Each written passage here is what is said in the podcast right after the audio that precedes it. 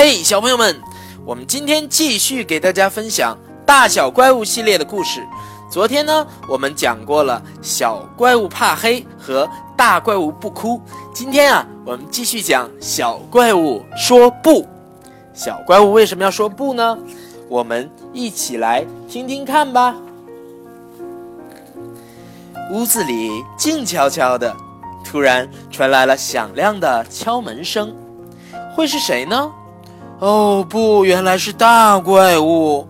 不，我是不会给他开门的。大怪物来了一点都不好玩，因为他什么都要管，一切都得听他的。我却什么都不敢说。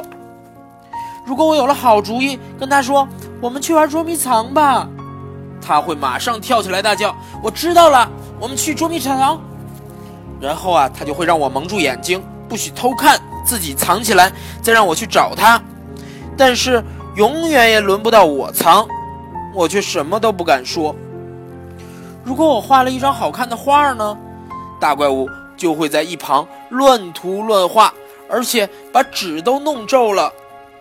他来，他用完我的彩笔，从来都不盖笔帽，我什么都不敢说。当我等他乱涂乱画完，还把纸折皱了，发出刺啦啦的声音时，他就笑着大喊：“哈哈，刚才是你放屁了吗？”我却什么都不敢说。为了能戏弄怪物宝宝们，大怪物骗了我。当怪物宝宝们被他弄哭了，他却在那儿咯咯的笑，我却什么都不敢说。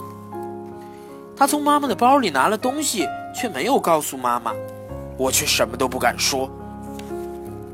唉。可是现在大怪物又来敲门了，即使我不开门，他也会闯进来，把一切都搞乱。我必须有勇气拒绝他。不不，嗯，不要大叫好吗，小怪物？我只是想找你出去钓鱼，你去吗？大怪物问我。不，你又坏又爱自作主张，我不想再跟你一起玩了。我会好好表现的，小怪物，只要你不再冲我大叫。大怪物说：“我仔细想了想，又说，如果如果你可以，不抢着什么都管，不抢我的主意，不破坏捉迷藏游戏，不乱折我的画，不弄坏我的彩笔，不撒谎说我放屁，不再捉弄怪物宝宝们，不随便拿妈妈的东西，我就原谅你。你能保证吗？我保证，一定保证，只要你不再冲我大叫，别生我的气就行。”于是啊，我终于给大怪物开了门。他进来跟我一起吃东西。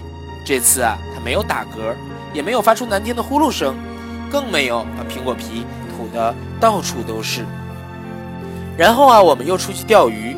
我钓到了一条小鱼，大怪物钓到了一条大鱼，但他并没有炫耀。我们从来没有像现在这样玩得那么开心。